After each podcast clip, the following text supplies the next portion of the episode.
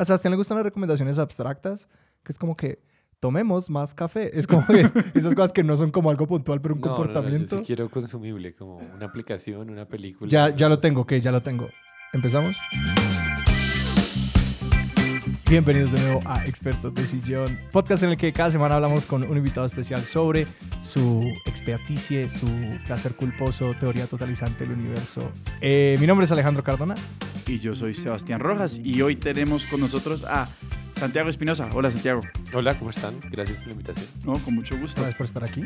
Santiago es, entre muchas otras cosas, tiene un canal de YouTube que se llama Magic Markers con 270 mil seguidores y además de eso tiene una empresa que también se llama Magic Markers que produce videos explicativos, pero esa no es la razón por la cual está aquí. No nos interesa para nada el día de hoy. Hoy no vamos a hablar de, Vamos a hablar de eso. nada de eso. Como siempre, vamos a empezar primero con nuestra, nuestras pequeñas obsesiones efímeras de la semana, del momento. Eh, yo voy a empezar con la mía. La mía es una recomendación muy puntual para todos ustedes. De pronto, si ya han escuchado algunos episodios, se darán cuenta que yo tengo una obsesión por corregirle el español a Alejandro. El anglicismo. Sí, no es el español, son los anglicismos. Y por eso les voy a recomendar a todos un recurso que yo uso mucho que se llama Fundeu BBVA o la Fundación del Español Urgente. Es un proyecto de la agencia F y el banco BBVA y todos los días sacan... eh, sí, esto no está patrocinado. Esto está sonando muy Esto sonó patrocinado. patrocinado, pero no está patrocinado. Eh, tienen, todos los días sacan un boletín donde digamos, te explican cómo usar un, una- un anglicismo, cómo apropiarlo al español y cuáles son sus mejores usos. Hay una que me encanta, eh, que es el- los, los anglicismos comunes sobre moda Ajá. eh, y sus traducciones. Los, como los chores. No, no, no, es como, no se dice outfit, se dice conjunto. Y por, em, y, y- y por eso me gusta mucho, pues, porque ah, yo también hablo, uso demasiados anglicismos, hablo mucho en Spanglish y me parece que uno tiene que hacer un esfuerzo por no hacerlo. ¿Cómo se llama otra vez? Eh, Fundación del Español Urgente, Fundeu BBVA. Mi recomendación de la semana es, eh, también es digital. Sencillamente me cansé de YouTube, como que me cansé por completo de lo que se ha vuelto YouTube.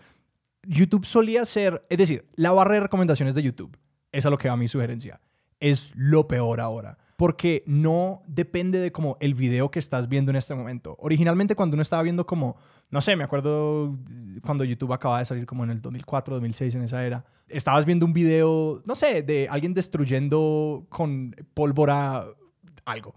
Y todos los videos recomendados eran eso, como que eran videos directamente relacionados a lo que estabas viendo. Ahora no, ahora es como que aquí está James Corden y aquí está eh, la nueva canción de reggaetón y aquí está ta, ta, ta. Pero como sí, que- sí es así. Sí, el algoritmo ya como que tiene más que ver con todo lo que vos ves que con ese video específicamente. Eh, y lo que hice es que me conseguí una extensión de Google Chrome que lo que hace es elimina la barra de recomendaciones. Uh, Entonces, Entonces vos, tu pantalla queda solamente el video y y los, los comentarios. comentarios. Es Ah. solamente. Y hay otra extensión que constantemente se daña, pero es muy buena, que cambia los comentarios de YouTube por los comentarios de Reddit, de cuando eso se ha posteado a Reddit. Y la discusión es mucho mejor. eh, y porque el sistema de comentarios de Reddit es mil veces mejor. Sencillamente, eh, me parece que los algoritmos de YouTube se, se han convertido como en. No, no me gustan, son, son, son malos algoritmos, no me muestran, me muestran pendejadas que no quiero ver. Y desde que lo usé, primero no lo he extrañado, como que en ningún momento he dicho, ah, quisiera Me tener otra encantaban las recomendaciones. Ajá, quiero, quiero ver más videos de Stephen Colbert de la noche anterior que me van a hacer hacer clic y luego no los voy a disfrutar. Eh, ya sencillamente veo mis suscripciones, veo cosas que la gente me manda o como cosas mucho más puntuales y desapareció como esa pérdida de 20 minutos porque entré en un hoyo negro de YouTube. Pero ya, has- ya has hecho más cosas como para, para hacerle una reingeniería a la forma como te relacionas con páginas grandes de Internet. Yo uso muy poquito como... Lo único que uso es Reddit. Y Reddit es como por diseño algo que vos puedes curar muchísimo. Como que yo me suscribo a ciertas páginas, filtro ciertas otras. Y Reddit está distribuido por temas. Entonces es como que estoy suscrito a muchas cosas de como producción de video, producción digital, improvisación, música, como que muchas de esas cosas. Entonces, no sé, como que yo, yo paso mucho tiempo frente a un computador y soy muy, como que pienso mucho en esas cosas. Entonces, sí, es decir, he pasado mucho, ya no uso Instagram casi, no tengo Instagram, no- yo no tengo celular, tengo, un, tengo una flecha, no tengo, como que no tengo smartphone. Entonces, sí, es como Alejandro, que yo curo hecho, mucho eso. sí- sí tiene Instagram. Es una mentira de que no tiene Instagram. Eh, eh, no, o sea, no lo tengo como en ninguna plataforma. Eh, no tengo acceso a mi propio Instagram. El otro día quería poner algo y no podía. Entonces estoy intentando convencer a alguien de que sea mi media manager. Eh, o, como lo diría la Academia del Español Urgente, mi administrador de redes sociales. Me imagino, me imagino sí. que es algo así. Suena un poquito incómodo, pero uno se va acostumbrando. Es bastante incómodo y cuesta mucho trabajo, pero para mí valió la pena. Porque he llegado a un nivel de iluminación eh, por encima de todos ustedes mortales. Lo de la barra de comentarios de Reddit me da un poquito de curiosidad. De resto, creo que no les voy a hacer caso con las recomendaciones. Wow, esa es la primera evaluación eh, directa y franca que hemos tenido de un como, invitado. no, no me interesa. No, eso está bien, eso me gusta, me gusta.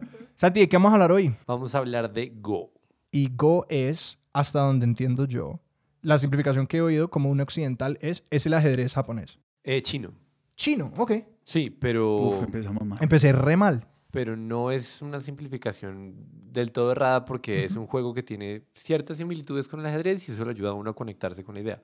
O sea, obviamente no es el ajedrez de allá porque lo que tienen en común es que son ambos juegos estratégicos por turnos. Y metáforas de guerra, ¿no? No, ¿No? ni siquiera. Sí. La- el ajedrez, eh, en muchos sentidos, es bastante diferente al Go. El ajedrez es, por ejemplo, súper tridimensional y teatral y tiene un montón de personajes y de reglas complejas. ¿no? Entonces tú Sí. tienes un rato en el que te vas a demorar aprendiendo qué es el ajedrez. Y en el Go realmente solo hay un tipo de ficha, que es un disquito blanco o negro, una pepa, una piedra se le dice. Entonces en el Go tú tienes un mundo en donde todas las fichas son iguales y el significado de cada una de las fichas o el valor que tienen depende del contexto.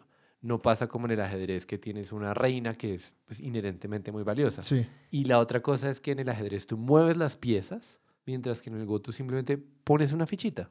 Cada turno agregas otra ficha. Entonces los paralelos comienzan a, a romperse rápidamente, pero por lo menos sí son dos juegos que tienen mucha estrategia, blancas contra negras, dos personas jugando, vamos por turnos, y es una de estas cosas en las cuales el azar no tiene cabida. El que juega mejor gana y ya estuvo. Y en ese sentido, visualmente, porque diría que cualquiera que está escuchando esto, sencillamente google como Go Ajá. o tablero de Go para que vea como esto, pero sí, se asemeja más como a damas en blanco y negro. Que Sí, yo a yo estaba a punto de preguntar como... Hay que, hay que aclarar que esto no, son, no es damas chinas. No, Sí. no es damas chinas. Eh, visualmente es una, un tablero con una cuadrícula. ¿Cuántas, ¿Cómo es el tablero? ¿Como de cuántas por cuántas? El tablero tiene 19 por 19. Uf, grandote. Es el de enorme. ajedrez, por referencia, es 8 por 8 ¿no? Es 8 por 8, sí. Y aquí se juega en las intersecciones, no en las casillas. Ok. Entonces Ah. tú tienes un tablero que tiene una cuadrícula dibujada, tiene unos punticos más grandes como para referencias visuales, pero realmente los puntos no significan nada, simplemente es para que el ojo no se canse. Y sobre esa rejilla, como ese triqui gigantesco, por decirlo de alguna Ajá, forma, Sí. sobre esa cuadrícula, en las intersecciones tú pones o una ficha blanca o una ficha negra. Y en cualquier turno puedes ponerlo esencialmente en cualquier lugar. Entonces, visualmente son punticos blancos y negros. Y si de repente la gente que está escuchando ha visto, qué sé yo, Pi el orden del caos, en Tron creo que aparece un tablero de Go. Así. En A Beautiful Mind hay una partida de Go, hay como es medio protagónico en A Beautiful Mind. El Go también. ¿En qué momento? Porque estaba, estaba pensando últimamente mucho en la película Una mente brillante y ¿en qué momento aparece el tablero de Go? Están en Stanford y Ajá. está como este man, un profesor o un personaje que no es nuestro protagonista y lo, y lo reta a una partida. Le dice como, ¿estás asustado? Y el man contesta, I'm, I'm petrified, stupefied, scared by you. Con su tartamudeo.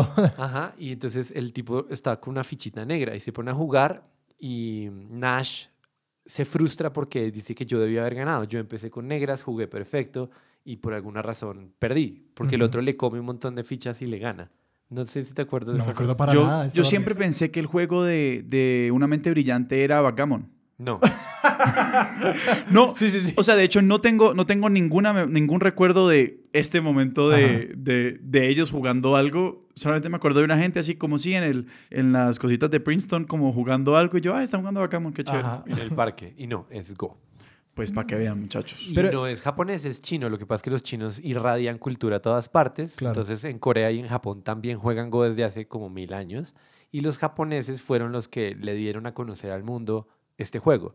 De hecho, el nombre Go es un nombre japonés. En China le dicen Wei Chi y en Corea le dicen Baduk o Paduk o algo que no puedo pronunciar bien. Pero yo, yo quiero volverme a, a una parte de mente brillante cuando, cuando decís, yo empecé con las negras. La- el color de la ficha con la que uno empieza es una ventaja, representa algo, cambia algo de cómo se da el juego. Gracias por preguntar, porque de hecho eso es una estupidez de A Beautiful Mind.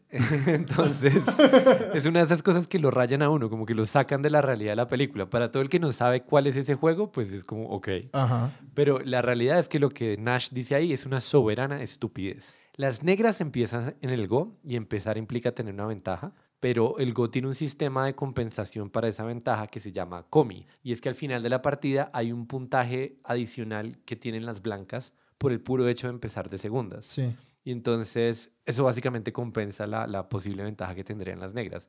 Más aún, que Nash diga como yo jugué una partida perfecta, es la soberana estupidez más grande que uno le puede poner a un personaje de televisión, es decir, de películas. Y que supuestamente es un genio y que... Sí, porque las combinaciones posibles del Go son astronómicas en un, en un nivel que lo estupidez, o sea, es una cifra estúpida. Digamos que...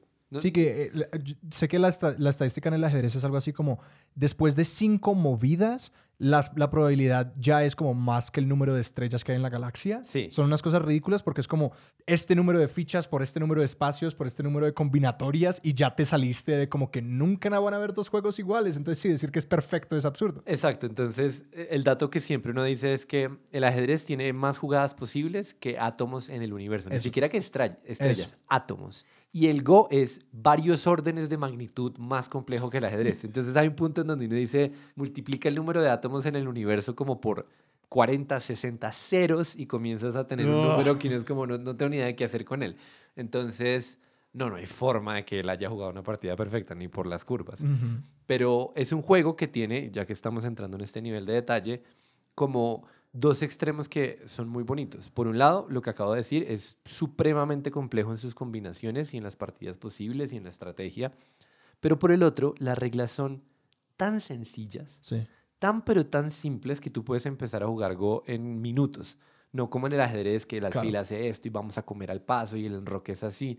No, es tan tan sencillo que incluso hay gente que bromea diciendo que si hay vida extraterrestre, juegan Go. Porque es como que uno se inventa ese juego rápidamente. Llegas a esa, a esa idea experimentando muy poquito. Se siente muy poco arbitrario. Huh. Entonces, ¿cuál, cuál es la premisa del, del Go?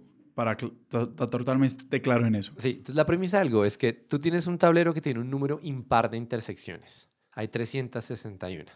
Y entonces tú vas a poner fichas negras y yo voy a poner fichas blancas. Y al final de la partida, alguien va a controlar más del 50% del tablero, porque no hay forma de llegar a un empate. Entonces, esa es la premisa. ¿Cuál de los dos colores ocupa más espacio en el tablero? Y el espacio se mide contando literalmente una intersección más otra intersección, dos puntos, más otra, tres puntos. Entonces al final el marcador suma 361. Y son intersecciones continuas. O- Sí. Ok. Es Sí, una cuadrícula. Es una Es cuadrícula. Ya, sí, sí, sí. Entonces yo puedo poner piedras en cualquier lugar del tablero y ahí comienzo a ocupar el tablero. Lo que pasa, si se están preguntando, la gente que está escuchando, eh, la pregunta que me deberían hacer ahí es como, momento, no entiendo. Vamos por turnos. Tú pones una piedra, yo pongo otra piedra. ¿Cómo es posible que alguien logre ocupar más tablero que la otra persona? Santiago, ¿cómo es posible que alguien logre ocupar más tablero que la otra persona? Buena pregunta, Sebastián. Muchas gracias, Sebastián. La, la razón es, la respuesta es que uno puede capturar las, las piedras del otro. Entonces, se genera un desequilibrio de esa forma. Yo puedo capturar tus piedras, tú puedes capturar las mías y al final de la partida no necesariamente vamos a tener el mismo equilibrio. Yo puedo dominar completamente el tablero y aniquilar tus piedras y tener mucho más de lo que tú tienes. Se, parece se, se parece en, en- Probablemente es bien diferente, pero hay un juego que se llama Otelo. No sé si alguna vez lo has jugado. Visualmente es como Otelo. O sea, la gente Sí. ve el Go y el Otelo y ese es un escenario en el cual les perdono que se confundan. Como, está bien, son muy parecidas. Em, ¿Estás seguro que en Una mente brillante no estaban jugando Otelo? 100%. Háblame de la, de la posición, como de la, de la importancia condicional de las fichas. Eh, como de esto de que las fichas cobran como Valor según el Ajá, un contexto. valor según el contexto. Y lo otro es, un, ¿el Go tiene una metáfora o es puramente abstracto? Y como una metáfora me refiero a que el ajedrez como que tiene esa metáfora feudal, tiene esa metáfora Sí. de guerra. ¿Cómo- ¿Cuál es la metáfora del Go? Si la El tiene. Go no tiene una metáfora Ajá. específica, pero se presta para todo tipo de metáforas. Mm. Precisamente como es tan abstracto, tú le puedes proyectar un montón de cosas ahí. La metáfora más evidente es la de territorios y perímetros, porque tú tienes un espacio en el cual la forma correcta de abarcar más espacio es hacer como una cerca con tus piezas y no dejar que el otro se meta adentro. Entonces ahí ya tienes como una idea de como si estuviéramos en un mapa y yo estuviera separando mi pedazo de territorio. La, la sola palabra territorio, pues, es una metáfora. Pero digamos que esas abstracciones generan patrones visuales y esos patrones visuales también se describen con metáforas. Entonces, por ejemplo, hay una jugada que es la boca de tigre. Y no, ¿cómo así que la boca de tigre? Pues es que pones tres piedras de una forma tal que si el otro se pone adentro, tú te comes esa otra piedra. Entonces es como si hubiera una boca lista para morder algo. Otra idea es como el nudo de bambú. ¿Cómo así que el nudo de bambú? es que pones unas piedras de una forma tal que es imposible cortarlas. Siempre se pueden conectar. Entonces es como algo tan difícil de romper que es como si fuera un nudo de bambú. Y está lleno de metáforas y de referencias a otras cosas pero no hay una metáfora principal como la feudal del ajedrez. Y hay metáforas que, digamos, vos hayas que no hayas sido capaz de entender precisamente porque, digamos, como que yo no tengo ni idea de la cultura Que es como las constelaciones, que es como quien vio una cabra allá arriba. Ajá, sí, sí, sí, que es como que yo no tengo ni idea de la cultura china. Si me dicen esto es como el loto enroscado, yo no, que, ah, yo nunca en mi he visto eso. Sí, por ejemplo, hay, un término coreano que se llama hengma, que según entiendo traduce algo así como el brío del caballo, una cosa por el estilo, como el ímpetu con el que el caballo se mueve. Y, básicamente describe cierto tipo de jugadas que tienen como una agilidad particular, que cumplen un doble propósito, como que esa jugada va súper embalada. Pero yo realmente no entiendo dónde viene un caballo ahí. Ajá. ahí hay un punto en donde dices como, bueno, listo, hangman. Y ni siquiera estoy seguro que estoy haciendo una traducción correcta. Pero claro, ese tipo de cosas ocurren. La pregunta creo que más importante de esta conversación es cómo entraste en esto, porque el Go es como un juego tan culturalmente lejano a... Es decir, no conozco otra persona, nunca conocí a una persona que juega Go. Cuando me enteré que jugabas Go fue como, no, pues ya tenemos que hablar de esto porque no, esto cómo, cómo ocurre y además con quién jugás. Sí, ok, entonces em, yo jugaba ajedrez en el colegio y tenía un amigo. ¿Pero como deportivamente?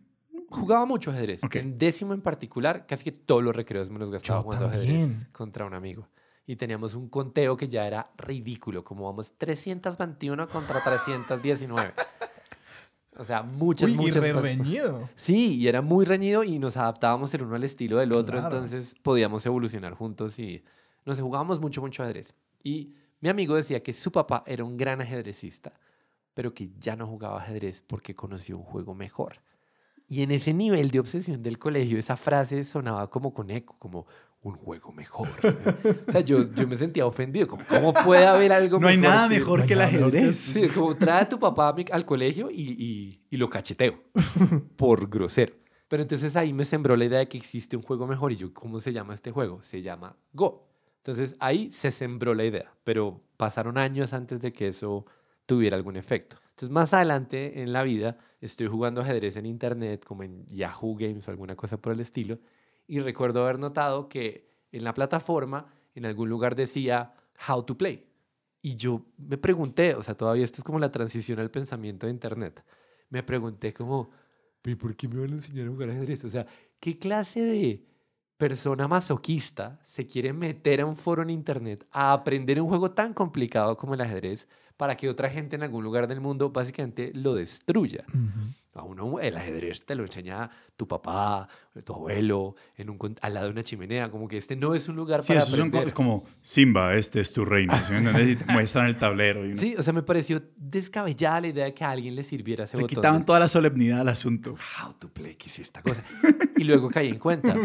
Yahoo por política tiene unas instrucciones de cómo jugar para todos sus juegos, para billar, para lo que sea, o sea, no les importa si es ajedrez o si es tricky. Y entonces se me ocurrió otra idea que fue como, o sea, que yo puedo aprender a jugar cualquier juego sin que nadie me enseñe.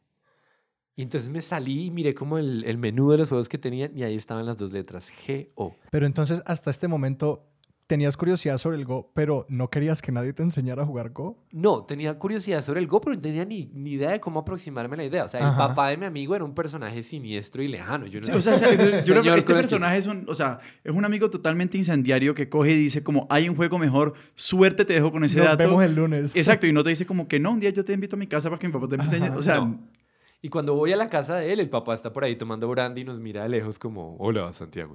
O sea, no siento para nada la idea de, ay, me enseñas ese juego que supuestamente es mejor. mira, hasta este momento toda esta historia se conforma perfectamente al viaje del héroe y quiero que esto acabe con vos enfrentándote al papá amigo en Go y derrotándolo. Creo que esa es la estructura perfecta y espero que para allá Qué buena pregunta, Alejandro. Ok. Esto está completamente cambeliano hasta este momento. Listo, entonces veo las instrucciones del Go, me pongo a buscar por internet y en efecto me doy cuenta, ese es como el momento en el que yo me doy cuenta que no puedo aprender cualquier cosa en internet. Creo que esa revelación, por lo menos a mi generación, le cae eh, en algún punto, tienes que darte cuenta de eso. Yo me di cuenta con el Go. Entonces me pongo a mirar tutoriales, a jugar con gente por internet y voy como siguiendo la pista de cuáles son los lugares en donde uno más juega y qué tipo de cosas ocurren. Pero ahí ya tengo la- lo que necesito para aprender a jugar. Y el final, el detonante final es que alcanzo a jugar un tiempo, incluso me consigo un tablero de Go y le enseño a mi hermana a jugar y alcanzamos a tener varias partidas y yo siento que estoy conociendo este juego y creo que estoy aprendiendo. Pero un día voy caminando por la universidad a clase y en el rabillo del ojo veo a dos personas en la Javeriana jugando Go. Dos, dos tipos en la cafetería sentados jugando Go. Y yo como, oh, momento. O sea, olvídense que voy a ir a clase, cancelada la clase. Giro así como, cambio mi trayectoria, me voy hacia la mesa y les digo, mucho gusto, mi nombre es Santiago. o sea, hagámonos amigos rápido porque esto evidentemente va a pasar. Salgamos de formalidades porque vamos a jugar. Sí, exacto. Entonces, no, claro, hola Santiago, ¿cómo estás? Mi nombre es Felipe. Y yo, mucho gusto, Felipe. Entonces, go, sí, go, ¿no? ¿Quieres jugar? Siente. Entonces Felipe me pregunta, ¿qué tan fuerte eres? Yo ni siquiera había, Eres caballo, eres león, eres yo ni siquiera había escuchado la Ya formulación les de dije esa que soy. Capricornio. Que es que además tiene ese tono, o sea, es como, ¿qué hago? Obvio, ¿Muestro obvio. los músculos? Obvio. Y yo le dije, no, pues, eh, no sé, sé jugar. O sea, llevo un rato jugando. Yo como seis meses jugando con mi hermana.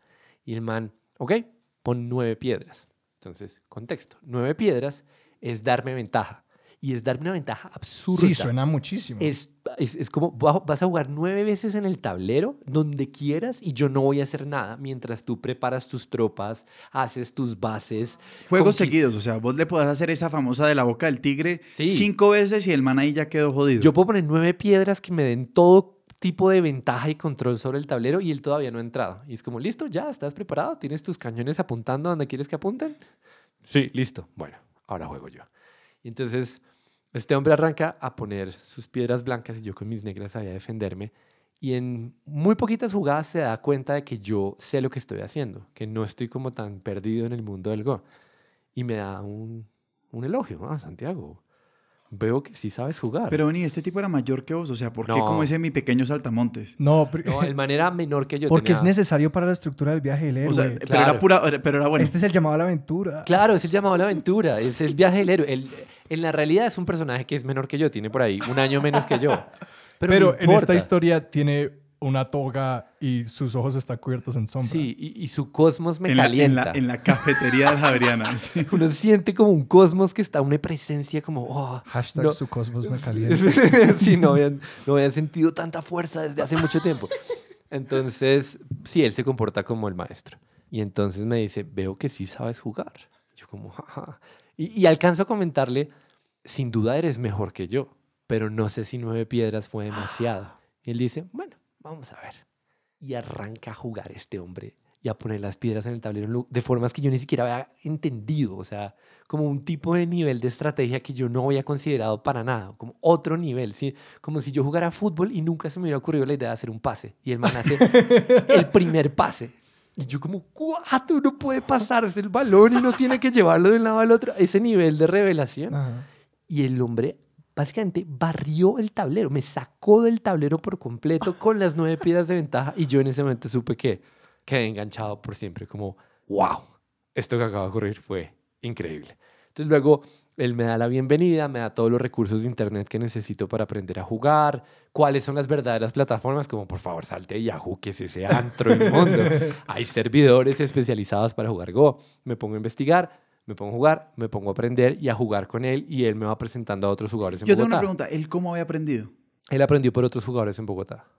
O sea, un maestro suyo de Go era como un amigo de la familia o algo por el estilo. No, No me acuerdo exactamente el detalle, pero es una persona que ya conocía como ustedes me ¿El conocen papá, ahora. el papá de ok. tu amigo? Y, y lo que nos sigue en este momento es el montaje en el que, en el que vos entrenás y levantás fichas de Go como si fueran pesas. Tal cual. eh, y tu, tu reloj suena a las 5 de la mañana para jugar antes de ir a la universidad. Sí, es exactamente eso. Entonces, un periodo de Llego a la casa y juego Go. Y no hay nada más que hacer. O sea, Pero con tu hermana. Go. Ojo, ah, Con internet. internet. No, por internet y contra todo el mundo. Y además Claro. los servidores, por supuesto, tienen niveles. Entonces siempre estás tratando de conseguir un rank y de subir de nivel. Ah, pero tenían, es decir, como, ah, me metí a las salas de nivel alto o de nivel medio o te rankeaban. Te rankeaban. Ah, esos son los mejores sistemas.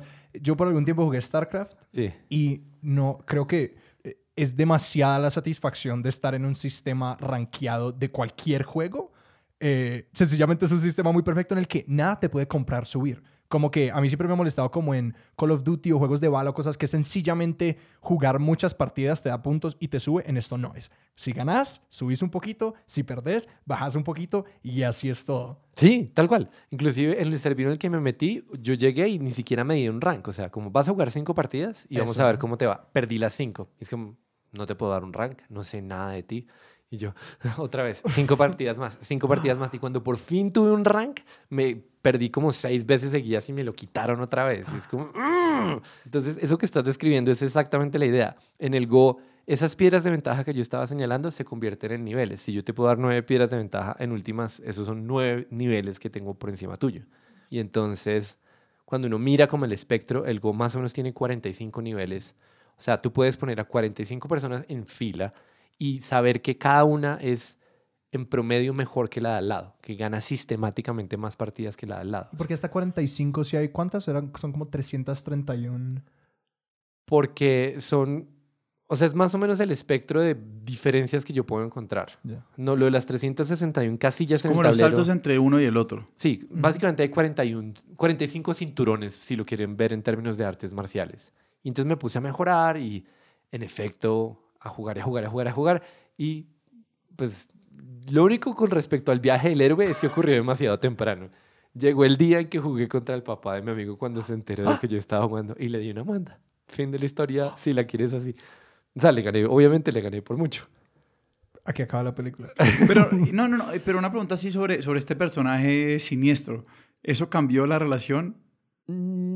No, o sea, obviamente nunca eran personajes siniestros, sino que uno ve a los papás de los amigos como personajes que pueden ser siniestros si no se interesan demasiado. que son absolutamente intermediantes. Sí, es una persona que no está preocupada por caerme bien. No, no, como- se gana- no, te, ¿No te ganaste su respeto cuando le, le diste una muenda en Go? Y este juego ocurrió en una biblioteca que quedaba detrás de un librero de su biblioteca. No, lo que pasa, y este creo que es el verdadero dato importante, es que yo me fui después de la universidad, cuando terminé de estudiar, tenía em, como esta pregunta de, bueno, ¿qué hago? Unas vacaciones o algo por el estilo. Y resultó que en Corea hay escuelas para enseñarle a extranjeros a jugar Go. Sí, o sea, los coreanos son fuertísimos y saben que, em, si bien no son muchos, hay personas como Santiago en algún lugar del mundo que están interesados en aprender y entonces te dicen, pues ven acá y nosotros te damos alojamiento y te damos clases de Go. Entonces me fui, o sea, convencí a mis papás de que eso era lo que quería hacer y me, pues, me financiaron un viaje hasta Corea y viví allá seis meses y tuve clases de Go No. todos o sea, los o sea, días hay gente que se va a Tailandia a entrenar Muay Thai. Vos te fuiste a Corea a estudiar Go. Todos los días respiraba, comía, jugaba Go todo el tiempo. ¿Cómo- Bueno, también cómo- jugaba StarCraft y también No, pero ¿cómo jugaba- eres- Ah, claro, no, porque eh, eh, dato curioso favorito mío, StarCraft es el deporte nacional de Corea del Sur. Sí. Y mi maestro de Go me daba más duro en StarCraft. O sea, a lo que iba a llegar con respecto al papá de mi amigo es que él, antes de jugar a la partida, ya sabía que iba a perder. O sea, ya es como, ah, Santiago se puso a estudiar, se puso obsesivo. Ajá. O sea, ya esto es simplemente un tema de formalidades y en efecto lo fue. Entonces, no alcanza a ser ese momento triunfal porque teníamos que habernos encontrado antes. Ya en ese Claro. punto es como, quítate de mi tablero y ya. Sí. Entonces, ¿Cómo era ese régimen? ¿Cómo era ese régimen de entrenar Go esos seis meses? no era tan estricto como uno quisiera. O sea, yo creo que ustedes quieren imaginarse un monasterio Sí. y Absolutamente, eso es lo que yo me estoy que nos levantamos a No hay, las na- 5 de no la hay mañana. nada que me puedas decir que me haga pensar de que este lugar no quedaba en la cima de una montaña. No, no quedaba. Quedaba en las afueras de Seúl. ok. Como nada, un lugar ahí lleno de edificios. Eh, teníamos un apartamento con otros estudiantes europeos, sobre todo la gente que asistía a esa escuela era europea. ¿Camarotes? No, cuartos normales. Ujú. Igual en Corea tampoco es que haya mucho espacio, todos los apartamentos son pequeños. Entonces, imagínate un cuarto en el cual hay dos colchonetas en el piso, Ujú. porque am- camas no hay allá, y mm, 17 botellas de Coca-Cola tiradas por ahí 26 cajas de pizza por ahí, Ajá. mugre hasta... Oh. No hay nadie que venga a darle ningún tipo de control a estos personajes. Y nosotros ahí, cada uno con su laptop, viendo videos por internet y durmiéndose tarde. Entonces al otro día nos levantábamos ¿Y tarde ¿Y esto era en coreano o hablan inglés? o en inglés. Sí. Las clases eran en inglés. ¿Aprendiste coreano? Entonces, aprendí a preguntar dónde queda el baño y Ajá. a pedir ciertos platos en mis restaurantes favoritos, pero no aprendí nada de coreano. Fue una Ah. vergüenza. No, pero no era el objetivo tampoco. No lo era. Pero y ya estaba suficientemente preocupado por aprender algo de Go y ya me, me consumía. Entonces, la rutina de la que estás hablando es: me levanto de tú a las 10 de la mañana, voy a el lugar en donde queda la academia. Automáticamente esto ya se sale de mi definición de rutina. Y, y allá, pues hay unos ejercicios que podemos hacer por la mañana, que es básicamente resolver problemas de Go. O sea, te, muchas situaciones específicas en las cuales hay una respuesta correcta y eso entrena tu habilidad de anticipar secuencias o leer combinaciones. Wow. Y después había unos profesores que jugaban partidas con nosotros, entonces jugabas con el profesor, te daba una muenda y luego revisaban la partida y el profesor te explicaba los múltiples errores que cometiste. Y había como una liga interna en la cual yo jugaba con mis compañeros y pues estábamos compitiendo los unos con los otros. Al final del día terminábamos nuestras partidas y nos poníamos a jugar póker o StarCraft o alguna de las cosas, porque además Corea es un lugar ludópata. Allá todo el mundo juega muchas cosas y Ah, es Me encanta. Altísimo el nivel. O sea, vas con los coreanos a jugar billar y son todos tres bandas así perfectos. Es como, ok, bueno. Vas a jugar StarCraft y hacen 300 acciones por minuto. Vas a jugar ping pong. ¿Esto en qué año era? Esto es como 2009 o Ok, 2010. Ok, En- uf, esta- primer StarCraft, o sea, Brute War. Sí, sí, sí. No había salido StarCraft 2, estaba anunciado y estaba en las conversaciones en los noticieros. Como, Claro, claro. ¿Qué va a pasar cuando salga StarCraft 2? Ajá. Será el final de la liga. Que salió en el 2010, ¿no? Sí, estaba en el puro horizonte y no sabían qué iba a pasar porque ya tenían toda una liga profesional Uf. montada. Y es como, ¿qué pasa cuando te cambian el juego? O sea, imagínense ahorita que, Que la que- FIFA ah, anunciara sí, que que va- fútbol Fútbol 2. distinto. Fútbol 2. el lanzamiento de Fútbol 2 queda en, en septiembre y Cristiano Ronaldo se pregunta si va a seguir siendo relevante. que- sí. eh, entonces, eso estaba como en el Wow. aire. Nunca había pensado en el hecho de que, eh, por contexto para las personas que no conocen toda la historia del juego que es StarCraft, StarCraft es un juego que nace en el 98, es hecho por Blizzard, es un juego de estrategia en tiempo real, entonces es estrategia más velocidad mecánica de ejecución, es un juego de guerra y la secuela salió más o menos en el 2010. Sí. Y en Corea, es decir, llenaban estadios con los juegos, con los torneos de StarCraft. Eh, nunca se me había ocurrido como qué pasa cuando una compañía que no tiene como ningún tiene una relación culturalmente con Corea por el hecho de que su juego es enorme allá, pero pues no tienen como juzgar como sociológicamente lo que va a pasar y transforman este juego. No había pensado nunca en como eh, que eso tuvo que haber sido un temblor culturalmente. Claro, lo fue. Entonces fui a Corea, duré los seis meses allá, fue una experiencia completamente surreal y luego me devolví y ya estando acá en Colombia, Antes, juego Go. antes, antes de que se acabe el, el- el momento coreano, uno, por ejemplo, cuando vos le decías a tus papás, papá, mamá, yo me voy a ir a Corea a entrenarme en este juego que nadie conoce y no tiene ninguna relevancia, con todo respeto con el Go, no tiene ninguna relevancia cultural en este país. ¿Qué te dicen tus papás? Pues de entrada mis papás son el tipo de papás que te apoyan no importa qué, como, ah, quiero estudiar la cosa más irrelevante del planeta. Sí, dale, Santiago, estudialo. ¿Qué estudiaste, Santiago? Estudié literatura, pero pude haber estudiado, no sé qué, cuál sería un Eh, buen, eh, buen punchline para este. mi, eh, mi carrera, que en el primer año de universidad yo, la gente preguntaba, yo que estoy estudiando, y yo decía, música, pero, pero tranquilo que de respaldo estoy estudiando teatro. Sí, sí, sí. Yo pude haber estudiado bibliotecología Ajá. con énfasis en no importa y mis papás me hubieran apoyado. Entonces ahí ya tenía un- una ventaja. La otra es que ellos vivieron todo ese proceso de obsesión. Entonces es como, pues yo veo al, al pisco este jugando Go todos los días, todas las horas del día. Cuando me dice que quisiera irse a Corea no me sorprende tanto. No es como salir del closet. Pero ¿no les pareció como que esto era poco saludable? O sea, en algún momento no dijeron como que ve, bajale a este juego, o sea, bajale algo. Creo que hay algo que es diferente sobre los juegos de mesa con, que como si fuera como StarCraft, que es el hecho de que tenés que jugarlo con alguien, pero vos jugabas mucho por internet. Jugaba mucho por internet, pero en todo caso el Go tiene una nobleza asociada a él. Es como algo que nunca te da vergüenza decir que juegas, porque pues es el juego más antiguo del mundo en su versión actual. Tiene toda una mitología encima. Borges tiene un poema celebrando el Go. Entonces hay un punto en donde no se siente como que mi hijo está jugando Call of Duty todo el día y está ahí como ah, disparando con una pistola, sino que está recreando la noble arte del Es el Go, heredero de una tradición cultural Sí. que lleva milenaria. 5.000 años. Y es un exacto. juego como que tiene todo ese énfasis intelectual, pues, de que se siente como Sí. esto desarrolla un cerebro, como que tiene todo eso. Pues lo juega John Nash. Sí. Entonces, no, la verdad fueron muy felices al respecto y si algo hacían bromas, como cuando, no sé, se imaginaban que de repente yo hubiera querido ir a Europa y tener una vida loca y, y conocer a muchas chicas. Y es como, no, voy a, voy, a, voy a Corea a estudiar un juego de mesa y solo con hombres, porque además hay pocas... No, bueno, eso me llegó a una dinámica como... ¿Son solo hombres o es todo el mundo puede jugar Go? No, pues por supuesto que todo el mundo puede jugar Go. Por supuesto, pero pasa como en el mundo del ajedrez, que es una cultura muy competitiva que tiende a ser, no sé, muy masculina.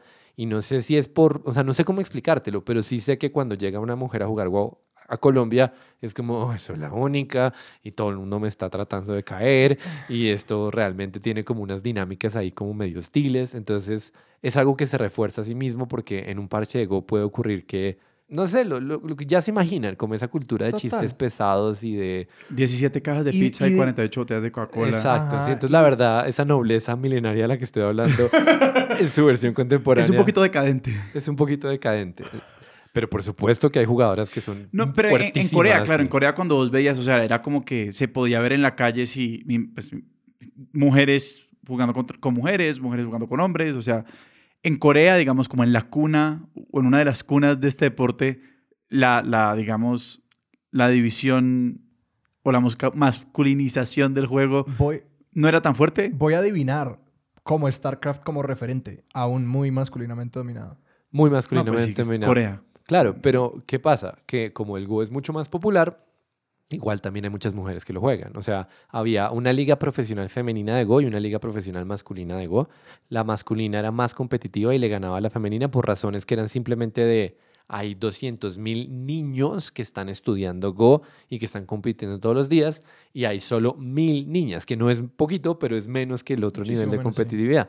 Entonces, pues nada, sí existían muchísimas jugadoras y había como esa experiencia de ver torneos completamente femeninos, pero en todo caso seguía proporcionalmente siendo un juego muy masculino, lamentablemente.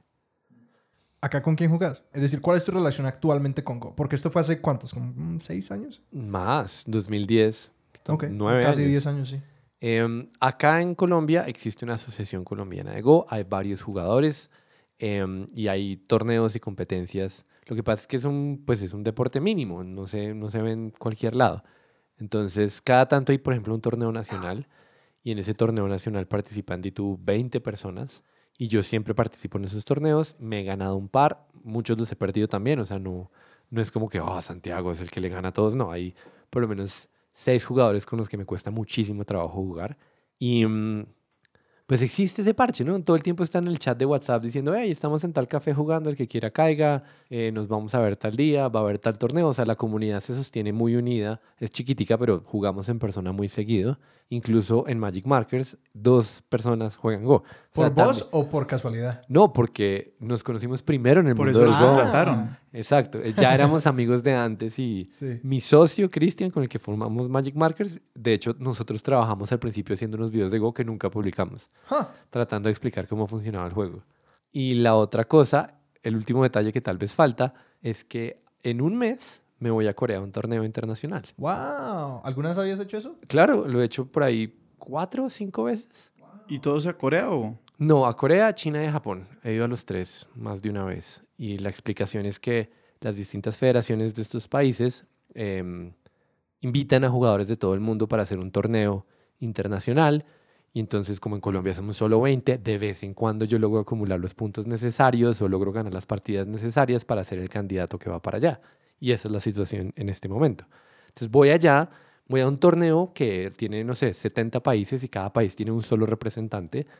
Y pues en principio es como el mundial de Go. Sí. Lo que pasa es que hay tanta simetría entre el nivel de un país y el nivel de otro que ya sabemos de entrada que el ganador de ese torneo va a ser o de China o, de, Corea.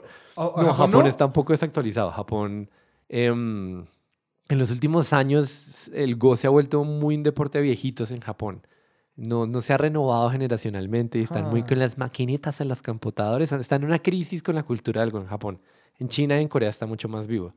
Y yo ya sé que o China o Corea va a ganar el torneo. Lo tengo perfectamente claro. Y que las chances de que yo le gane a alguno de estos jugadores es, es ridícula. La Ah. diferencia es como si hubiera un partido entre pues un, un club de Sí. 300 millones de euros al año versus El una, una, Jamundí. no, una cosa de cuarta división de colegio. O sea, como, ¿qué pasará en el partido entre el Real Madrid y el Colegio San Carlos? Es como, ah, creo que va a ganar el Madrid.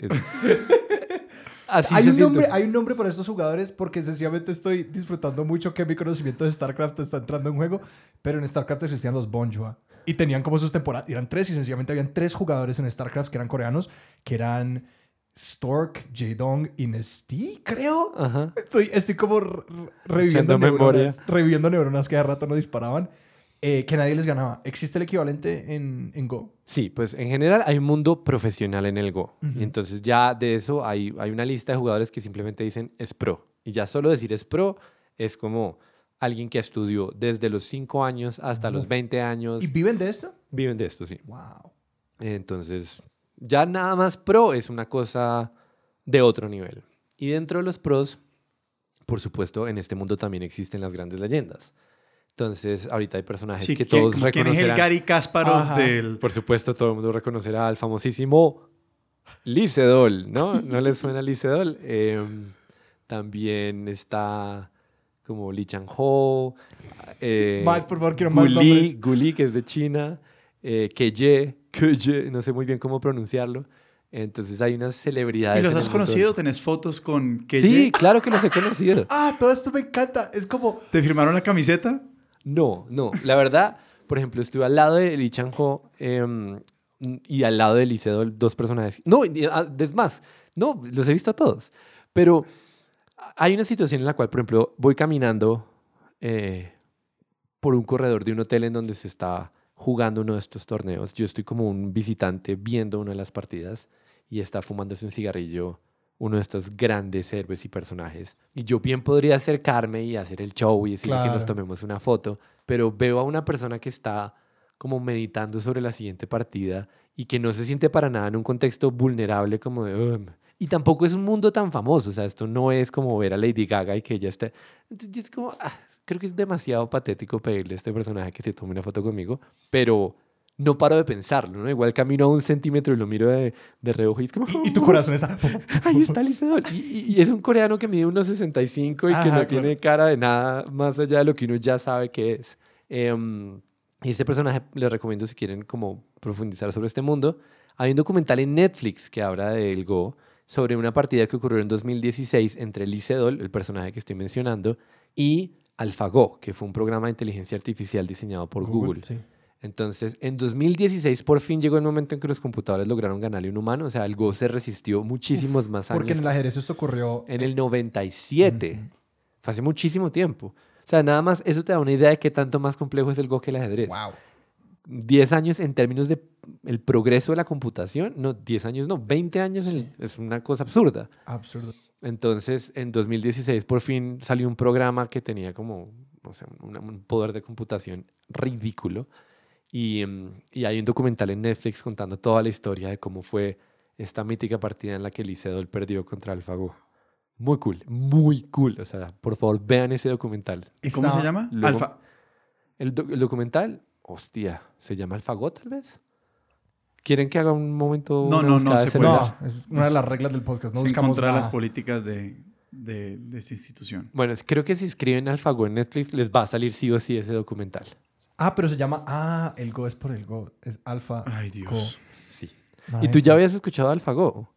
No, pero, pero ah, creo que es que vi Alpha, creo que al- ah, Alpha Star es la versión de StarCraft de AlphaGo. Ah, puede ser. Es que escuché, creo- escuché AlphaGo y creo y lo que pensé fue como que era lo mismo que Alpha Star, eh, pero ahora asocié que básicamente la inteligencia artificial de Google se llama Alpha y luego como el juego para que la pusieron a aprender. Sí, AlphaGo después de que lo, lo diseñaron para el Go, porque el Go se volvió como una especie de santo grial en el mundo de la inteligencia artificial, uno de esos grandes ejercicios que tocaba resolver. Entonces se dedicaron específicamente al Go. Pero ese monstruo de, de- de programa que construyeron, o sea, ese motor de inteligencia artificial, e- es, tan violento que después de haber ganado sus partidas de Go, lo- le, le pusieron a alimentarse de ajedrez y en cuestión de como 20 horas venció al mejor programa de ajedrez que existía en ese momento. O sea, Ajá. una cosa muy potente. Entonces, digamos que tiene un propósito generalizado este tipo de inteligencia Claro. artificial. Yo tengo una pregunta, eh, no sé, cultural, sociológica sobre el Go. Y es cuando estás diciendo Japón tiene una crisis porque no ha podido renovar su cultura. Digamos, ¿cuál es toda esta infraestructura que tienen Corea y China que no tiene Japón que les permite tener estos peladitos todo el tiempo? O sea, renovar estas camadas de jugadores de manera tan, tan, tan, tan, tan consistente, pues. Pues es, una excelente pregunta. La verdad no sé. O sea, qué sé yo, en Corea, China y Japón, en los tres lugares hay como una federación, hay una organización que tiene como que hace los torneos, que organiza el mundo profesional y mm, hay muchísimas escuelas en las cuales es normal que un niño después de clases tome clases de Go.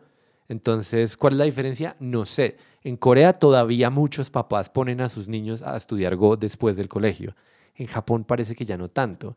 Y muchas veces narran esa crisis en términos de la era digital, como que el Go en Japón es percibido como un juego de viejitos. Y los niños japoneses ven el Go y les dicen como, ¿quieres jugar? Y dicen como, ¿lo que juega mi abuelo? No.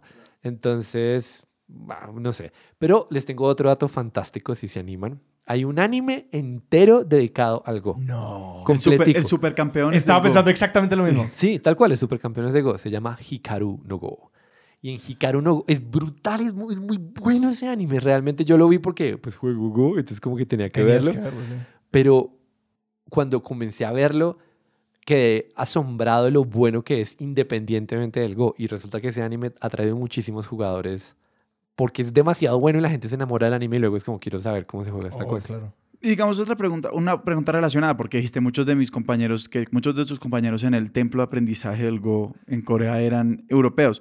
Digamos, ¿hay, hay algún país que, digamos, consuma Go más que otros en Occidente? Que Ah, sea sí. como que, ¿por qué terminó en Islandia pegando el Go y no terminó pegando en, no sé, Italia? Israel tiene una cultura de Go desproporcionada. O sea, había mucha gente de Israel, inclusive el Hikaru no Go que acaba de mencionar es parte de la explicación, como que lo, lo, ponían, lo ponían en televisión pública, como Caballeros del Zodiaco acá, pero con, con doblaje israelí, pues doblaje en hebreo y toda la cosa. Eh, Israel me sorprendió.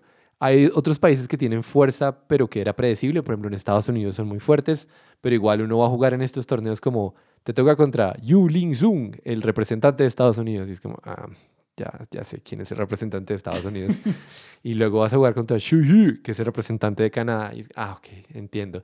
Siempre hay como un elemento de cómo los hijos de, de Inmigrantes. inmigrantes, una vez con nacionalidad de Estados Unidos, son unos monstruos jugando, pero no necesariamente se debe a los clubes de Go de Estados Unidos, sino a prácticas qué- como más de la infancia o lo que Claro sea. que posiblemente pasaron los primeros 10 años de su vida en Corea jugando Go. Exacto, o algo por el estilo. Pero igual, en Estados Unidos son muy fuertes, en Europa Oriental tienden a ser fuertes, no, no, no sé si tiene algo que ver con el ajedrez o algo, pero Ucrania, Ucrania es fuerte. Hungría. Bueno, también había haber como un puente cultural entre China y la Unión Soviética que tal vez alimentó como todo Algo, ese... ese Sí. O, o la pura cultura del ajedrez. El, el Go tiende a esparcirse en lugares en donde la cultura del, ajedrez está instalada. En cualquier lugar del mundo, porque es fácil que tú tienes un club de ajedrez y llega alguien y dicen como, oye, miren este juego. Ajá. Y entonces ya estás hablando con personas que les gusta esta idea de sentarse enfrente de un tablero dos horas y mirar combinaciones. Como que ya hay una disposición hacia el juego estratégico lento de mesa en donde tienes que romperte la cabeza. Y una, una partida de Go puede llegar a durar dos horas. Puede llegar a durar las que quieras. Eh, digamos, las partidas profesionales duran seis horas, tres y tres. Esto es el cricket de los juegos de... Y esto, y esto no es, un- esto es una partida. No, no, no, sí es dos de tres. O sea, Ah, depende sí, de sí. cómo es el formato del torneo y todo. Pero incluso los límites de tiempo de las partidas profesionales esencialmente se deben al público porque las transmiten por televisión. Hay una cosa que se llama Baduk TV en Corea, por ejemplo, todo el tiempo, 24 horas, un canal dedicado a, la- a televisión, así como hay StarCraft TV. Y entonces, para efectos de la transmisión, los torneos tienden a tener periodos de juego que sean televisibles. ¿Televisables? No sé cómo se dice eso. Que puedan transmitirse. Teletransmitibles. teletransmitibles. Pero antes en el japonedo hay partidas que tenían 36 horas de juego encima, una cosa ridícula, que un jugador se dormía mientras el otro pensaba. Ambos además en, en estas posiciones de, de estar sentados sobre las piernas Ajá. en el piso con un tablero todo muy ceremonioso, un viejito así dormido, como... y el otro 45 minutos pensando una jugada. Una pregunta que yo tengo, que pi- la pienso mucho, es como cómo asumimos los juegos de mesa en Colombia. Colombia, por lo menos con el ajedrez, que yo sepa, no es como particularmente fuerte, pues, que no es como culturalmente. Es- No, ¿me es. No, es cierto. Ok. Tenemos unos, como, que no sé, no soy la persona correcta para esta pregunta, pero tenemos, y tú, cuatro grandes maestros en Colombia a lo largo de toda la historia. Ah, eso es muy poquito. Eso es muy poquito. O sea, Sí. grandes maestros, grandes maestros. O sea, gente absolutamente dura, no son tantos. Que gran maestro cuatro. es una como es un título que Es se un gana, título, ¿cierto? es una Sí. asignación. Es un, es un rango. No es solo un piropo, es un rango.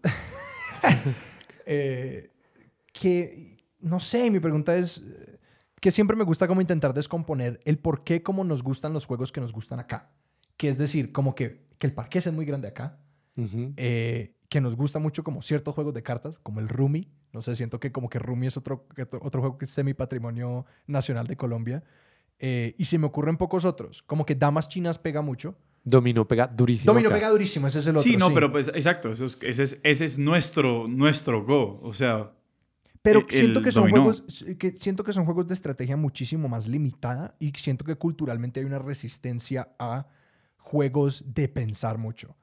Eh, y que me- cuando, cuando que yo estoy constantemente en el plan de intentar que la gente juegue juegos de mesa conmigo y que los jue y que hay un tope a como la estrategia que la gente está como dispuesta a, a asumir para empezar a, para, para empezar a jugar un juego básicamente. yo especularía que, que, que sí, o sea, estos juegos, pues, juego como Go suena que requiere como capacidad de computación muy alta en el propio cerebro. O sea, yo no puedo hacer otra cosa y jugar Go. No. No, o sea, eh, de la manera también muy parecida, yo no puedo hacer, o sea, no puedo hacer muchas más cosas y jugar ajedrez. Sí, y digamos, pues dominó o el mismo Backgammon son juegos que vos podés hacer muchas otras cosas, o al menos puedes mantener una conversación, eh, podés- es- son más una excusa para el encuentro que, eh, que, sí, que el, objetivo, el objetivo no es jugar, el objetivo es hacer otra cosa mientras se hace Sí. esta, esto. Eh, pues yo no sé si eso tendrá alguna raíz cultural, hay habla una explicación como freudiana de, de por qué nos gusta eso y no lo otro, pero pues yo creo que es parte de eso. O sea, yo personalmente me dicen que yo tengo que meterle 36 horas a un juego, pues gente no, pero me dicen que la tengo que meter dos horas a un Claro. juego y digo, no, absolutamente no. Pero bueno, una aclaración ahí. Yo estoy hablando de modelos en donde la competencia es tal que todo el tiempo que tú le puedas gastar se lo vas a querer gastar. Entonces, en una partida, lo mismo cuando, cuando Kasparov estaba jugando contra Deep Blue, las partidas eran de seis horas o de cuatro horas. No es como que el ajedrez dure seis horas, sino que si tú pones a un gran maestro y le dices que esta es la partida más importante de su vida, pues el tipo se va a poner a pensar todo lo que pueda pensar. Y son personajes que tienen un poder de como de paciencia y, y ser metódicos al momento de juzgar el tablero. Mis partidas duran una hora y, y y en internet tú puedes jugar como de a 10 segundos por jugada y te demoras 15 minutos en sacar adelante la partida. Entonces, no quiero dar a entender la idea como de que tú pones el tablero de Go, eh, te pones a jugar y no puedes disfrutarlo en un sentido que no sea como me he vuelto un computador y estoy procesando el mundo. No, para nada. A mí me parece supremamente divertido jugar Go. Y creo que no es para nada exigente en ese sentido. Pero sí pasan dos cosas con respecto a la apropiación del juego.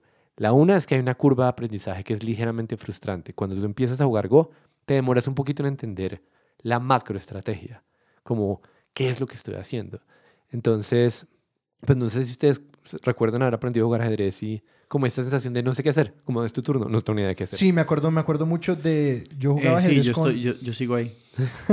Yo jugaba ajedrez, yo aprendí ajedrez más o menos a los como 9 o 10 años con como mi mejor amigo del condominio y me acuerdo claramente de que nosotros no sabíamos qué hacer y empezábamos como moviendo peones una hacia el frente y sencillamente avanzábamos nuestra línea entera de peones una ficha adelante porque no teníamos idea de qué hacer. Exacto. Y hay un, hay un punto en donde eso es frustrante. Es como, no, no tengo ni idea. O sea, entiendo que tengo que matar al rey, pero no veo ningún tipo de conexión entre mi posición actual y Claro. una situación en la cual yo pueda decir jaque o alguna cosa por el estilo. Y en el Go, pues pasa un poco lo mismo. Yo hago una analogía que es la de aprender un idioma. Como hay un momento en donde es frustrante porque no entiendes nada. Y hay un momento en donde se vuelve supremamente divertido porque no solo estás entendiendo, sino que entiendes lo suficientemente poco para seguir aprendiendo rápidamente. Entonces hay una curva en el Go como después de haber jugado de tus 50 partidas. La partida 51 es un éxtasis supremo, como que sientes que estás viendo el código de la Matrix y que Ajá. todo tiene dopamina involucrado y que es realmente divertido. y no se te acaban los aprendizajes. Es como demasiado estimulante. Pero llegar allá toma un tiempo. Y si le sumas a eso el hecho de que, pues en Colombia nadie sabe que esta vaina existe, y, y, y empezar a jugar como por qué, o sea, se necesita cierta disposición de locura como la que me cayó a mí por un azar para recorrer ese camino. Que siempre es un poquito, por ejemplo, yo tuve un momento frustrado en el que intenté como encontrar no solamente un parche de calabozos y dragones, porque eso existe acá, como que hay tiendas de nerds donde se reúnen localmente los nerds a jugar calabozos y dragones, pero quería convencer como a ciertos amigos de que jugaran calabozos y dragones conmigo, porque yo quería jugar, era con mis amigos, pero es venderle la idea a alguien de como, oye, ¿quieres un nuevo hobby? como, ¿quieres invertirle mucho tiempo a esto para que el retorno de entretenimiento y de diversión y social sea el, el apropiado o, o como lo que se, a lo que se puede llegar con esto. Sí, total. e- es- eso que acabas de plantear es algo que yo he experimentado muchísimas veces, porque es como, ay, qué interesante el juego. Y en el momento que yo comienzo a presentarlo, se presenta a sí mismo como un arte marcial, como una disciplina que puede Claro. ocupar toda tu vida. Tú puedes jugar Go toda la vida y nunca ganarle a un gran maestro o nunca lograr dominar esas cosas. Entonces, como, ¿y por qué? ¿Por qué lo voy a hacer? Y yo digo, porque es supremamente divertido. Pero se siente como si me estuvieras diciendo, ¿quieres aprender a tocar cello? Como pues Claro. supongo que los chelistas lo disfrutan, pero yo no me voy a poner a hacer escalas en este momento, tengo 30 años, o sea, ¿qué, qué, qué estás pensando? Y es esta idea de, oye, si no estás lo suficientemente ocupado, no, si estoy muy ocupado, no, no, no, supongamos, si no estás lo suficientemente ocupado, te tengo un hobby que te va a consumir miles de horas. No, gracias. A lo bien, no, gracias. Entonces, pues la verdad, yo no sé eso, esa barrera cómo se supera, pero sí sé que toda persona que se pone a jugar Go y le dedica esas primeras 20 horas de tratar de superar la frustración, queda enamorada. Para mí, este es de lejos el mejor juego que existe en el mundo y en esa lista pongo a StarCraft y a Dungeons and Dragons, a lo que quieran poner, o sea, todos los juegos que yo conozco y en serio conozco más que la gente promedio, o sea, he tenido mis episodios como en medio ludopatía, entonces tampoco lo digo a la ligera, es brutal el Go, es demasiado chévere, pero a la vez sé que si alguien está escuchando este podcast queda como, ah, interesante, nunca lo va a jugar. ¿O sí? Yo estoy muriéndome por empezarlo a jugar, porque este son No, a mí me exactamente pareció- el tipo de cosas que, que resuenan conmigo.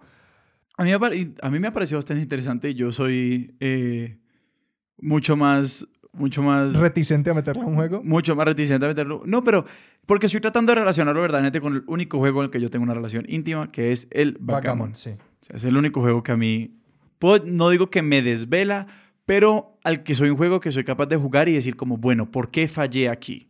¿Por qué Sí. perdí? ¿Cómo puedo ganar más fácil y mejor? Ok, entonces ahí tengo dos cosas que decir. La una es que muchísimos jugadores de Go juegan Backgammon, incluyéndome a mí. Como que ese tipo de juegos están por ahí. In- Incluso hay un proverbio que es muy bonito y es em, en el... ¿Cómo es que es? En el... Backgammon tú juegas contra el destino, ¿no? Porque estás lanzando los dados. Mm. En el ajedrez tú juegas contra tu rival y en el Go tú juegas contra ti, mismo. mismo. Obviamente. Obviamente ese tipo de proverbios. O sea, esa es la, jerar- esa es la jerarquía eh, moral y De- intelectual de los juegos de mesa, aparentemente. Ajá.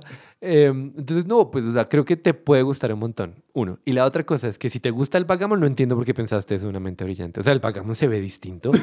No, ¿Por qué cuando... te la viste mucho después? ¿Por qué no? Porque yo empecé a jugar Backgammon. Yo solamente me he visto una mente brillante una vez. Quiero decirle a nuestros queridos podcast escuchas, pues porque imagino que uno no dice radio escuchas en los podcasts. A todos los que nos estén escuchando, em, es una película muy pesada. No, yo no creo que la gente se la debería tomar a la ligera. Cuando yo me la vi a mí, nadie me dijo que se trataba sobre la esquizofrenia de John Nash. Ajá. Yo pensaba que era una historia de un héroe que como que que era muy inteligente. descubrí una vaina muy interesante que pues estaba así, tenía unos, unos dilemas así emocionales, como mucha gente muy inteligente. Un drama liviano, pues. un drama livianito, sí, como que, ay, vean, Hollywood hizo una película sobre, un, sobre John Nash para que la gente sepa quién es John Nash. Es absolutamente trágica esa película. No, es una película trágica, es una película horrible, no me pude dormir.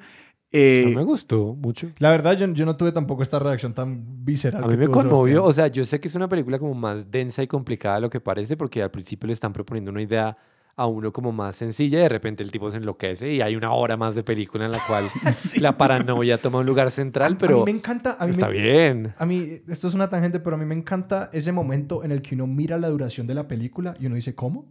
A mí me pasó esto con la película eh, Room, o sea, la de Brie Larson, que es una película en la que Sí. el lugar en donde comenzamos es ella está atrapada con su hijo en una casa porque alguien la encerró ahí. Y no la voy a dañar porque es una gran película, pero básicamente en el, en el momento en el que yo dije, esta película ya se va a acabar, revisé como cuánto le quedaba y estaba justo a la mitad. Y yo dije, no, ¿qué es esto? Y la película se convirtió en como que la película se trata de algo completamente diferente a lo que creía. Y esa es una de mis sensaciones favoritas en una película.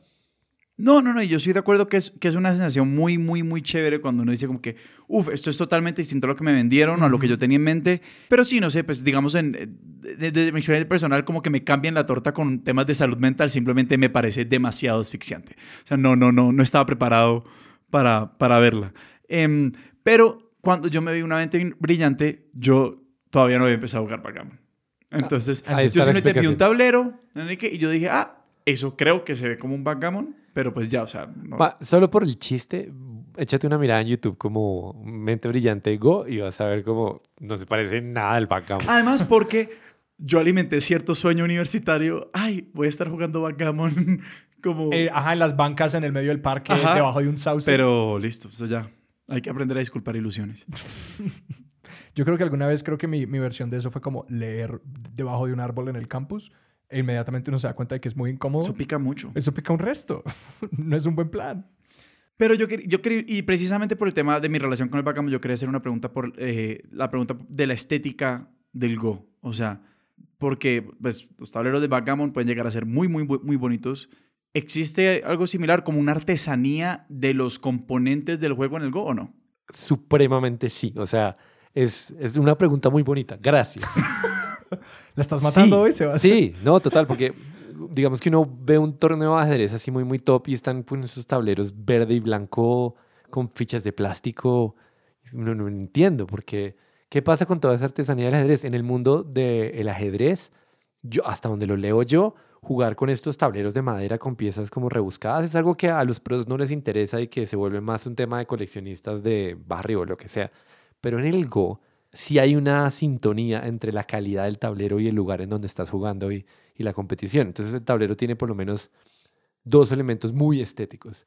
El uno es que es un bloque de madera y, la- y las estrías de la madera y, mm, y como que... ¿Alguna madera en especial? Sí, calla. Ojalá calla, que es una madera japonesa que no tengo ni idea de qué onda, pero, pero cuando vas a comprar un tablero de calla cuesta una millonada ese maldito tablero. Entonces ahí ya tienes como el tablero. Las piedras blancas y negras, si estás jugando en serio, son las blancas son conchas y las negras son una piedra especial de pizarro. Obviamente hay versiones de plástico y ya está, y unas de vidrio que son como intermedias, pero si estás jugando en serio, estás jugando con conchas y con pizarros. Y son unas piezas gordas, eh, biconvexas, creo que es las palabras que se... O sea, tienen el centro de gravedad puesto de forma tal que tú pones la piedra y no está toda... su- o sea, es un disco, pero no está tocando toda la superficie de madera, sino que está reposando sobre el centro de gravedad. Si le pegas un golpecito al tablero, todas las piedras bailan, pero ninguna se mueve. Ah. Todo como que la estructura permanece. Es realmente muy bonito. Y además, el último elemento es como acústico. Cuando tú pones una piedra y le quieres poner un énfasis a tu jugada, el tablero de madera suena. No. Haces como ¡pa! O sea, el teatro del juego. Es Brutal. brutal. Yo en, en Corea, de hecho, tengo un recuerdo especial que era en un parque lleno de jugadores de Go. Había como una mezcla entre una gente que estaba por motivos no relacionados haciendo cantos. Puede que sean cristianos cantando, no importa, no estoy conectado necesariamente con, con por qué, pero había una gente cantando como en coro. Y habían un montón de personas jugando Go al mismo tiempo. Y recuerdo esta escena en la cual están todos los tableros y suena el golpe de las piedras de todos los tableros al tiempo, ¿no? Como pac, pac, pac, pac, pac, pac. Y de fondo unas voces así como, yo sumo. y estás en un parque y el sol está cayendo y además estás en el otro lado del mundo. Y yo sentí como, wow, es- esto es una gran experiencia.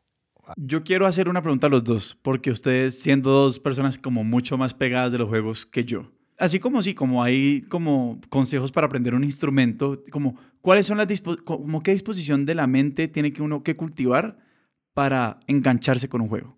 Abro hilo. Sí, lo estoy pensando y quiero responder primero para que vos respondas de segundo. Estoy pensando como en mis, mis grandes momentos en los que me he enganchado con un juego, que creo que los grandes para mí han sido como el StarCraft, el ajedrez, ciertos juegos de cartas, yo juego también solitario, ese tipo de cosas. Creo que como que, esto va a sonar demasiado místico de nuevo, pero los creo que como que el juego le llega a uno en el momento, como que uno tiene un espacio o una curiosidad o algo que, que, cuando, que cuando el juego, el juego va a hacer clic en cierta manera que uno dice, quiero ver más, como que quiero profundizar esto. Y para mí es muy importante, con todos los juegos, la razón por la que yo juego juegos, eh, fuera de que me encanta la estrategia y todo eso, es porque es un espacio social, es lo que estás diciendo. Que para mí muchos de los juegos a los que he profundizado fue porque encontré un grupo de gente o una persona con la que dijimos, vamos a como juntos a profundizar esto y aprender más o menos lo que te pasó con tu amigo inicialmente con el ajedrez y todo esto. Y, creo que también viene como de un lugar innato de, curiosidad, como una disposición de... Que, creo que se puede cultivar, de sencillamente ese, ese espíritu de, pero yo por qué voy a aprender esto? Es como que, no sé, porque está ahí, o porque qué más hacemos, eh, o porque por qué dejar de aprender, eh, que yo tengo esa disposición frente a muchísimas cosas que, y que es como, como desde un lugar de juego, como que yo conozco muchas cosas, instrumentos musicales, juegos y cosas a, a no mucha profundidad, pero es porque me gusta ese, ese, esa entrada. Y lo que estás diciendo, que el juego 51, que es, exactamente lo que estás hablando, que como que yo en algún momento aprendí a, tocar trompeta y aprendí a tocar acordeón y nunca llegué muy lejos, pero recuerdo ese momento, como recuerdo la canción número 51 que aprendí en ese momento en el que uno dice, ¡Ah! lo entendí. Y obviamente luego lo que, lo que, lo que le continúa a eso es, ah, no entiendo nada. como que es un, es un sub y baja de, de todo hace clic y siento que veo la Matrix y luego prontamente esas, esa sensación desaparece y lo que vuelve a aparecer es total confusión, no sé nada, y luego uno vuelve a dominar ese momento. Eh, y, y, esa sensación me ha llevado como a, a, perseguir como distintos juegos y distintas habilidades mecánicas y cosas parecidas. Entonces yo diría que es eso, que es como una vez uno reconoce esa sensación, creo que se vuelve un tanto adictivo y uno quiere como revivirla. Y entre más uno crece, creo que es más difícil porque uno está menos dispuesto a aprender algo completamente nuevo y creo que tiene que ser completamente nuevo para que realmente uno tenga ese momento de ver la Matrix. Ok, la mía es como que se requiere una especie de tormenta perfecta, como un punto de encuentro entre distintas capas. Una capa para el caso del Go es sin duda como la, la solución de problemas. Yo creo que todo el mundo puede como empatizar con la idea de que te ponga un acertijo y tú le echas cabeza y de repente te encuentras con la respuesta o te la dicen o lo que sea. Y hay una satisfacción en, wow, qué elegante respuesta, como me cautivó todo, me cautivó la pregunta, me frustró no poder encontrarla, cuando por fin la encontré fue una respuesta satisfactoria, esa como relación que uno puede tener con un rompecabezas, no, no importa si es un acertijo, si es un puzzle en un juego, en un videojuego que muchas veces te ponen, pues eso, como problemas que resolver. Esa interacción con el problema que resolver es, es muy importante y el Go tiene todo tipo de problemas por resolver cuyas soluciones son tan satisfactorias y como, ah, qué, qué agradable. Ese es un elemento. Otro elemento es social, o sea, no estar en el vacío. Para mí fue demasiado importante encontrarme con Felipe y jugar con él. En últimas, yo jugaba en internet y quería subir de rank y toda la cosa, pero sobre todo quería volver a jugar con Felipe y ver la sorpresa en sus ojos o lograr sobrevivir a un ataque. Y nos fuimos volviendo amigos en torno a esta idea y, y en torno a la comunidad. Entonces yo creo que como que un, afortunado encuentro de la cultura es muy importante. Y hay otro elemento así como improvisando que es la narrativa. Todos los juegos tienen como una historia que te están vendiendo.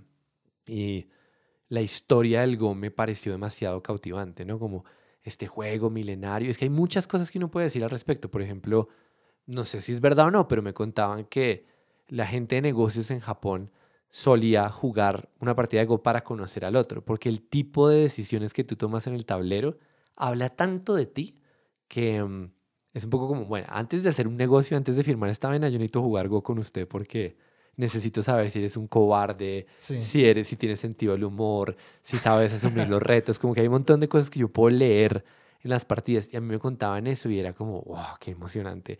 Otra historia que contaban era que de las partidas de Go quedan pues los registros, ¿no? Se llama el Kifu, que es simplemente la secuencia de jugadas cuál fue.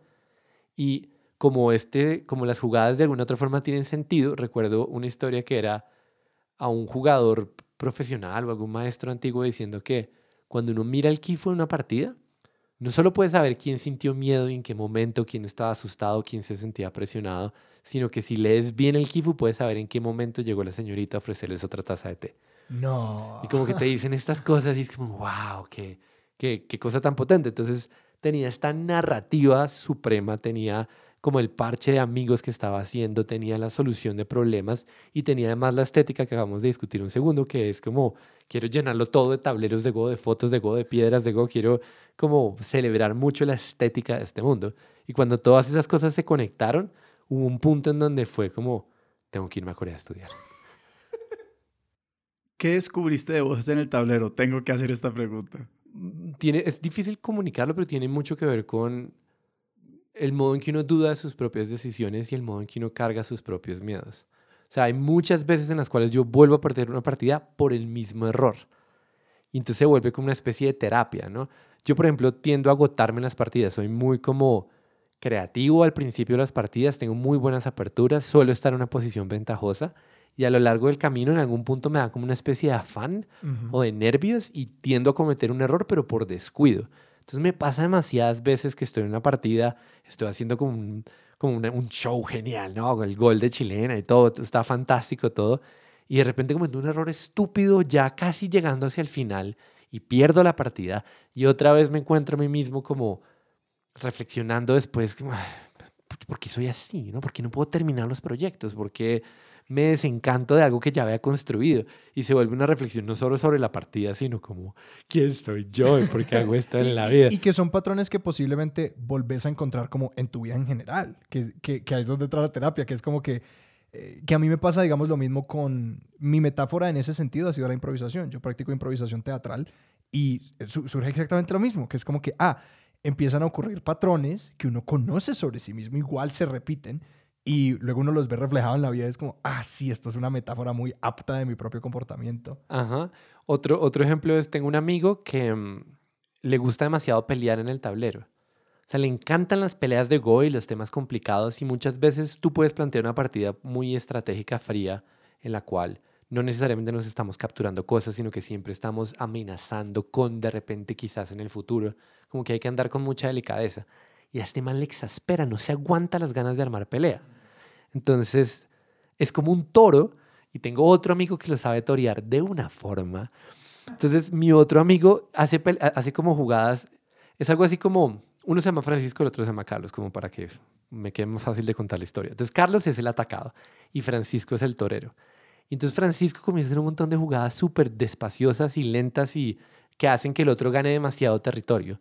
Pero a Carlos no lo satisface eso, como que ya tiene más territorio y ahí debería comenzar a consolidarlo todo, pero sigue como con un hambre de pelea y entonces Francisco como que lo va provocando y lo va provocando y el tipo termina metiéndose en una pelea que esencialmente no le conviene y Francisco, ¡pum!, le mete un, pero así un puñetazo que le rompe la nariz y vuelve a perder Carlos y es otra vez como la moraleja de paciencia. es como que hay una lección ahí que Carlos nunca logra aprender, que es como yo, ¿por qué soy tan atacado? Como, ¿por qué no puedo simplemente jugar tranquilo y ganar? Tengo que buscar la pelea, tiene que haber algún tipo de emoción, tiene que haber contragolpes y cosas extrañas. Y al final del día, Francisco puede incluso cederle la ventaja porque sabe que, que la otra persona no se la aguanta, como que le pica la ventaja y necesita que sea en una batalla en donde él conquista el tablero, no así regalado desde el principio ese tipo de historias les podría contar mil con distintos personajes y, y, lo que las personalidades revelan en el tablero cuando se enfrentan a,